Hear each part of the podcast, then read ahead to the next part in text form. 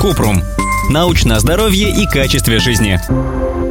Бывает ли депрессия из-за смены времен года? Обострение депрессии может зависеть от смены времен года. Это называется сезонным аффективным расстройством или сезонной депрессией. Иногда ее еще называют зимней, потому что часто симптомы депрессии возникают именно в это время года.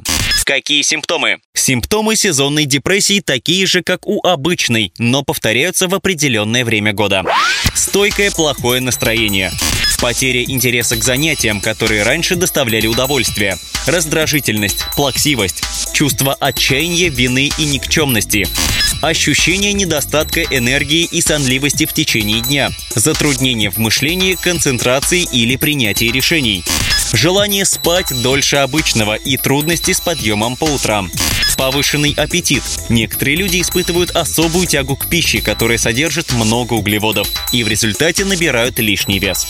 Почему возникает? Точная причина до конца неизвестна, но ученые предполагают, что сезонное аффективное расстройство связано с биохимическим дисбалансом в мозге. Он возникает из-за более короткого светового дня и недостатка солнечного света в осенние и зимние дни. В результате вырабатывается больше мелатонина, гормона, который вызывает сонливость, а выработка серотонина, который влияет на настроение, аппетит и сон, наоборот, снижается. При смене сезонов люди испытывают сдвиг в биологических часах или циркадном ритме. Организм использует солнечный свет для определения времени важных функций, например, когда человеку просыпаться. Поэтому снижение уровня освещенности зимой может нарушить биологические часы и привести к симптомам сезонной депрессии.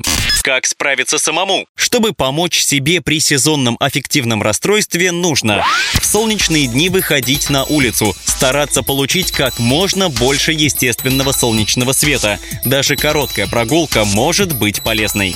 Сидеть возле окна и открывать шторы, чтобы впустить солнечный свет.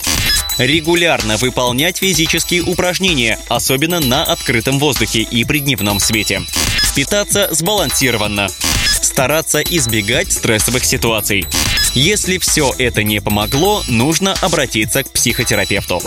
Как лечат?